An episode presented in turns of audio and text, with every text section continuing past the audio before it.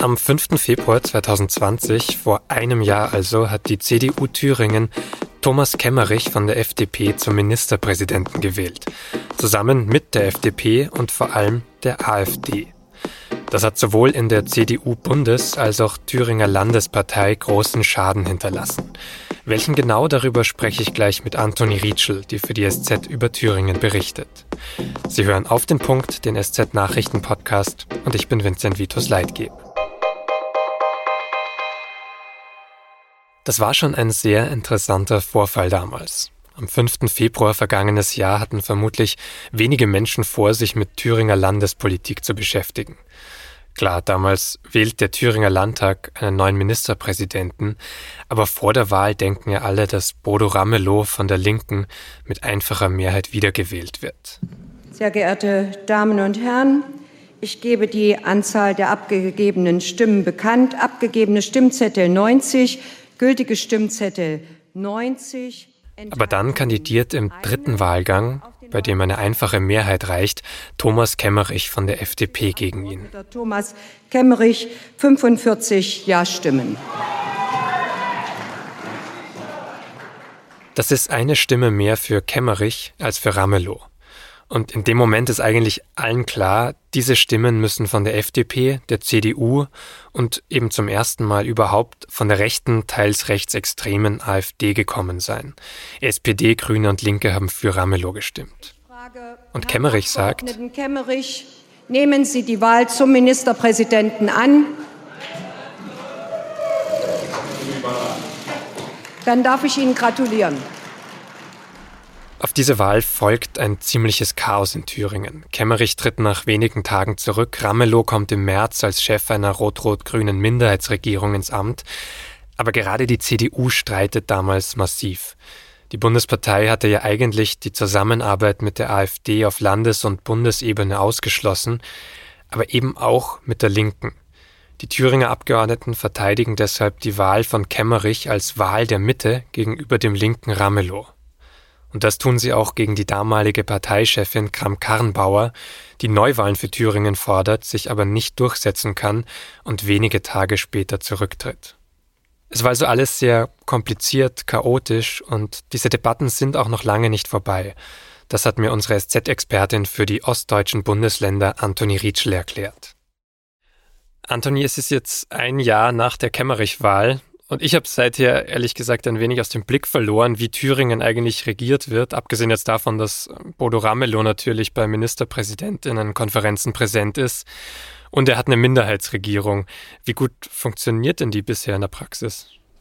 Also man muss sich, glaube ich, nochmal zurückerinnern an die Zeit damals, also an den 5. Februar, beziehungsweise eben an diese Wahl ähm, in deren Ende ja am 4. März wurde dann ja Bodo Ramelow doch als Ministerpräsident gewählt, also auch äh, in Tolerierung von einer CDU, also die sich dann eben auch enthalten hat, äh, weil man sich vorher darauf geeinigt hat, eine Art Stabilitätspakt zusammen auszuhandeln. Also das bedeutet, weil es eben darum ging, äh, ein, dass ein Haushalt verabschiedet werden musste für Thüringen. Und daraufhin hat man eben gesagt, okay, man versucht eben eine Art Pakt einzugehen. Das heißt, es gibt eine Minderheitenregierung, Rot-Rot-Grün, toleriert von der CDU die in einer gewissen Art und Weise ja zusammenarbeitet, etwa in dem Fall ganz konkret, indem sie gemeinsam eine Art Haushalt verabschiedet, wo eine CDU natürlich mit am Tisch saß und mitverhandelt hat, viel stärker und Dinge auch versuchen konnte, mit hinein zu verhandeln.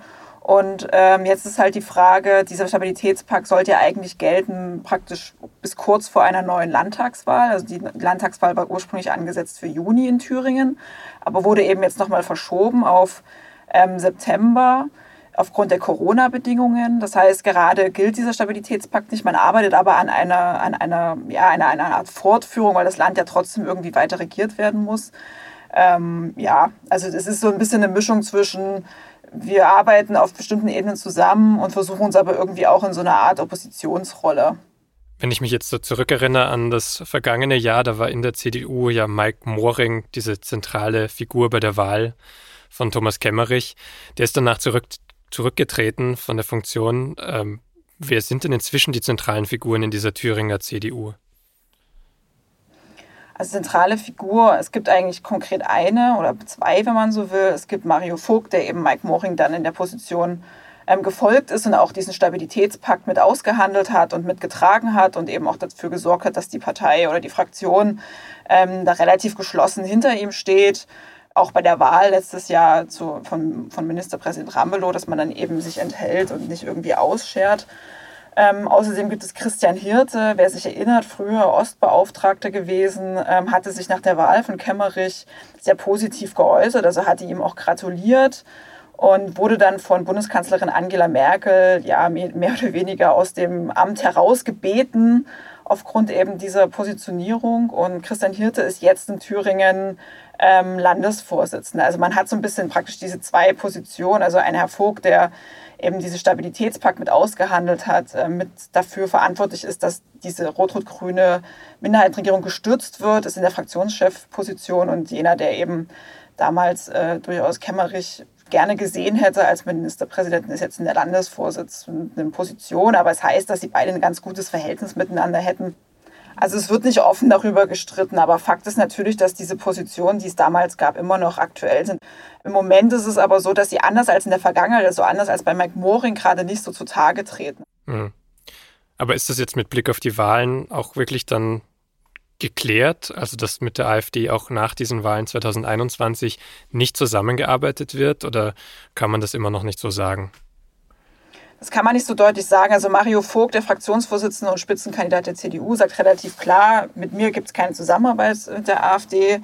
Das wiederholt er auch äh, immer wieder und diese Position, dafür wird er auch stehen. Die Frage ist halt dann im Herbst, vor welcher Situation er dann stehen wird. Er wird eine relativ gleiche Situation vorfinden, die äh, ja, Mike Moring 2019 als, äh, als Spitzenkandidat und damaliger Fraktionschef und Landesvorsitzender vorfand nämlich dass seine Partei wahrscheinlich so bei 20 Prozent irgendwie landen wird ähm, und umgeben ist von einer übermächtigen Linken und eben von einer sehr, sehr starken AfD. Die Linke wird das genau dasselbe Problem haben am Ende, ja, das ist, dass sie mit Rot-Rot-Grün keine Mehrheit hat. Die Verhältnisse sind also wieder schwierig, die politischen Verhältnisse. Und es wird sich genau dieselbe Frage eben wieder stellen, wie sie sich letztes Jahr gestellt hat, welche, welche Regierungen denn eigentlich möglich sind. Ist aber trotzdem ja eigentlich erstaunlich gut gelaufen für die Thüringer CDU, wenn sie jetzt weiterhin bei 20, 22 Prozent steht. Also wenn sich nichts verändert hat, zumindest nach diesem Skandal. Aber anders auch für die WählerInnen der AfD spielt es wohl auch keine Rolle, dass die zum Beispiel jetzt noch stärker vom Verfassungsschutz beobachtet wird in noch mehr Bundesländern, womöglich bald äh, bundesweit sogar. Also ich glaube, erstmal bei der CDU, bei dem Wahlergebnis muss man sagen, die CDU hat über, also hat über eine lange Zeit ne, Ministerpräsidenten gestellt in Thüringen und war an der Regierung beteiligt gewesen.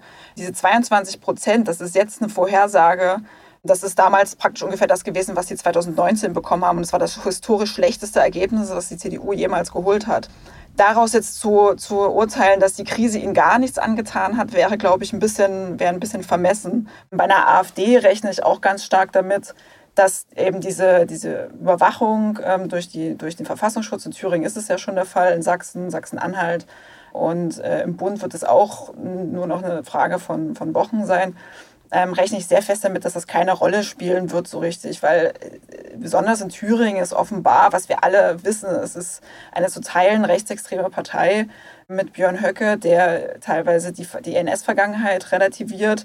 Und wir müssen uns halt klar werden darüber, dass die Leute mittlerweile in der AfD, etwa in Thüringen äh, oder auch in anderen Bundesländern wie Sachsen-Anhalt, wo auch Wahlen sind, mittlerweile wählt, eben weil sie rechtsextreme Positionen haben, weil die Menschen diese rechtsextremen Positionen auch teilen.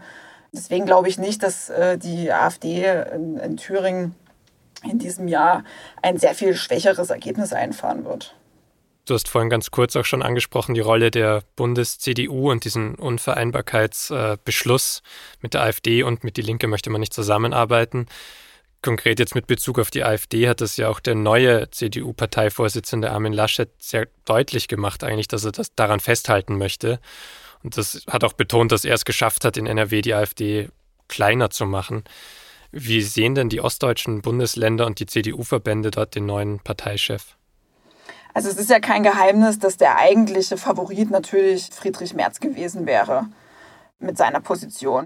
Es wird sehr doll darauf ankommen, wie Armin Laschet jetzt mit den ostdeutschen Landesverbänden umgeht, also inwiefern er stark in eine Kommunikation geht. Also nicht nur zu mal, ich komme mal vorbei zu einem schönen Fototermin, sondern halt auch sehr klar in die Auseinandersetzung geht mit den Landesverbänden, also in, in die Diskussion direkt auch deren Position wahrnimmt und versucht auch die innerhalb des Bundesverbandes zu stärken. Denn wenn wir eins irgendwie gelernt haben, das mögen jetzt nicht die stärksten Landesverbände sein in ganz Deutschland, aber diese ostdeutschen Bundesländer wie Thüringen ähm, oder auch Sachsen haben in der Vergangenheit gezeigt, dass sie trotzdem politische Gewissheiten aus den Angeln heben können und auch eine Bundes-CDU ja, ziemlich in die, in, die, in die Krise stürzen können. Denn wir erinnern uns daran, Armin Laschet wurde gewählt, weil Annegret Kramp-Karrenbauer zurückgetreten ist. Und auch das war im Zuge der politischen Krise in Thüringen. Mhm. Vielen Dank für deine Einschätzungen. Thomas Kemmerich selbst ist damals übrigens nicht nur als Ministerpräsident, sondern auch von den meisten anderen Funktionen in der FDP zurückgetreten. Er will aber wohl trotzdem noch weiter auf Landesebene Politik machen. Mehr zu den Lehren, die die FDP aus seiner Wahl gezogen hat, lesen Sie in der Freitagsausgabe der SZ. Und jetzt Nachrichten. Der Deutsche Ethikrat rät dringend davon ab, Corona-Schutzmaßnahmen für Geimpfte früher aufzuheben. Schon alleine deshalb, weil bisher nicht ausgeschlossen werden kann, dass auch Geimpfte das Virus noch weiter verbreiten. Außerdem habe noch nicht jeder die Möglichkeit, sich impfen zu lassen. Eine Ausnahme macht der Ethikrat für BewohnerInnen von Pflegeheimen, Behinderteneinrichtungen oder für HospizpatientInnen. Dort könnten Einschränkungen aufgehoben werden, sobald alle geimpft sind. Langfristig könnten solche Ausnahmeregelungen auch für die Privatwirtschaft gelten. Über die Vorschläge des Ethikrats müssen am Ende aber natürlich PolitikerInnen entscheiden. Die Große Koalition hat am Mittwoch neue Corona-Hilfsmaßnahmen beschlossen. Sie will unter anderem Hartz-IV-EmpfängerInnen mit einer Einmalzahlung unterstützen, Familien mit einem einmaligen Kinderbonus und Unternehmen mit steuerlichen Erleichterungen. Für Kulturschaffende soll eine weitere Milliarde Euro bereitgestellt werden.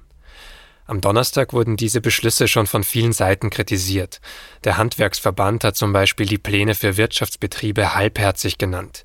Der Paritätische Wohlfahrtsverband fordert für die Dauer der Krise einen monatlichen Zuschuss für Bedürftige statt Einmalzahlungen.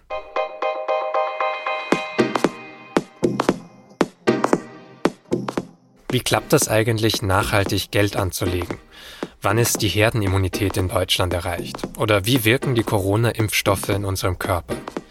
Antworten auf diese Fragen geben SZ-RedakteurInnen immer wieder in neuen Erklärvideos. Die finden Sie unter anderem auf dem Instagram-Account der Süddeutschen Zeitung. Das war auf den Punkt für heute. Redaktionsschluss war 16 Uhr. Danke fürs Zuhören und bis zum nächsten Mal.